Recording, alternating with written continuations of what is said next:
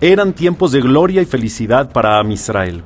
Los últimos dos gobernantes de Israel habían sido amables con los Yehudim, podían cumplir la Torah y mitzvot libremente, todo era perfecto.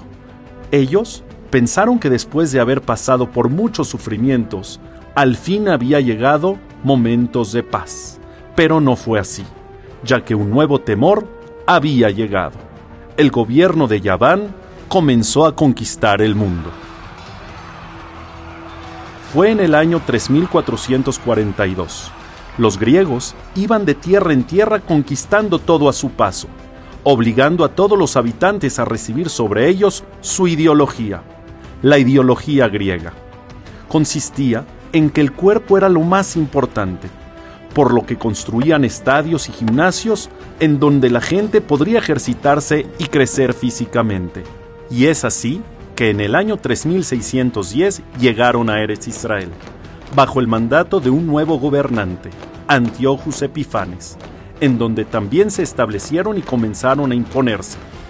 Lamentablemente, la gente que era débil empezó a influenciarse al ver cómo se comportaban los griegos y comenzaron a actuar como ellos, cambiando sus nombres, su lenguaje e incluso sus vestimentas, logrando que los Yehudim poco a poco empezaran a alejarse de la Torah. A estos Yehudim que se comportaban como Yevanim se les llamó Mityavnim. Ya fue suficiente. Hasta ahora los Yehudim no nos valoraban como merecemos. No tenían temor hacia nosotros, pero se acabó. Eso fue cuando gobernaba Celicus el cuarto. Él no hizo nada al respecto y nos quedamos callados, pero ahora él murió. Y Antiochus Epifanes es el nuevo gobernador. Él, él hará crecer su imperio, nuestro imperio, incluso sobre los Yehudim. Antiochus no descansaba. Ponía estatuas con su imagen. Sus ganas por conquistar el mundo eran infinitas. Pero había algo que lo haría más feliz que todo. Hasta que tenga éxito en atraer a todos los Yehudim a seguir nuestras costumbres e ideologías, solo entonces sentiré que alcancé a conquistar mis sueños. Jerusalén, donde había sido el lugar más kadosh de todo el mundo, ahora era el hogar de los Mityavnim. Algunos de ellos ejercían como si fueran Koanim, pero lo único que hacían era impurificar el Bet Día con día intentaban jalar a más gente con ellos. Muchos fueron convencidos, pero los que se opusieron sufrieron y lloraron por la época en la que Am Israel estaba pasando. Durante ese tiempo, Manielus, uno de los Mityavnim, había sido puesto como Cohen en el Bet y día tras día atraía más Yehudim a convertirse en griegos, hasta que un día parte de los Yehudim salieron a rebelarse en contra de él. No nos callaremos ante el Gelul Hashem.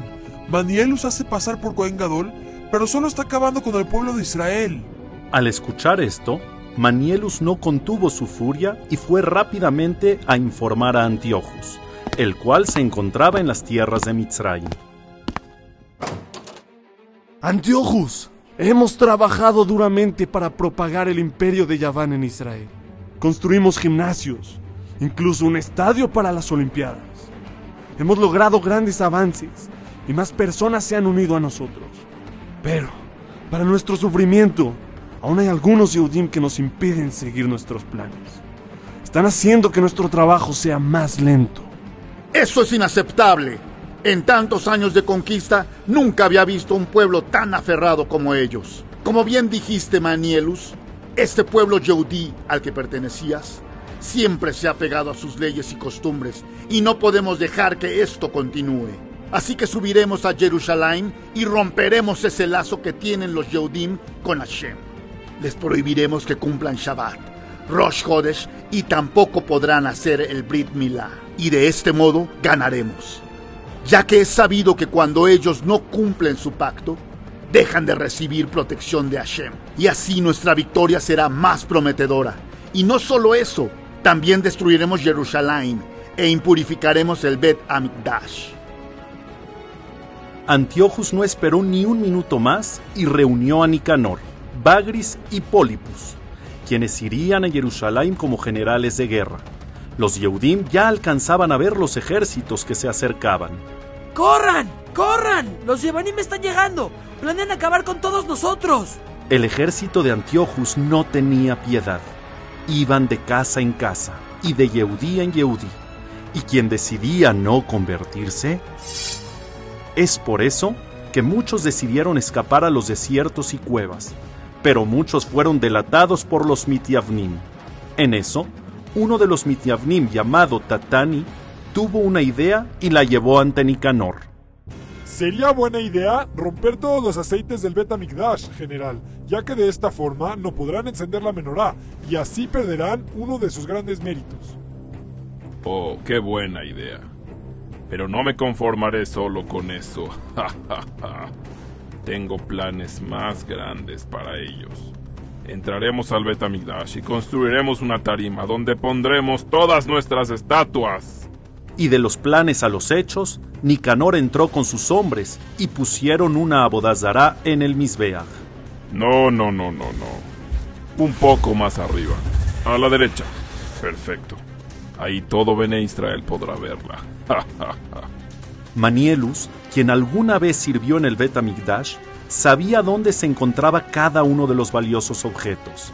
Así que fue junto con Antiochus y comenzaron a saquear el Betamigdash. Seguido de esto, Apolonius siguió las órdenes de Antiochus y comenzó el ataque hacia Jerusalén a causa de que los Yehudim no habían aceptado convertirse a Yevanim. Y como se había planeado, rompieron todas las vasijas de aceite que encontraron, construyeron una bama, hicieron shejitá a un cerdo y trajeron su sangre al patio del Betamigdash. Los Yehudim, al ver esto, sintieron mucha tristeza, pero no se dieron por vencidos. El hecho de que Antiochus nos haya quitado nuestros kelim no impedirá seguir con nuestra boda. Construiremos unos nuevos.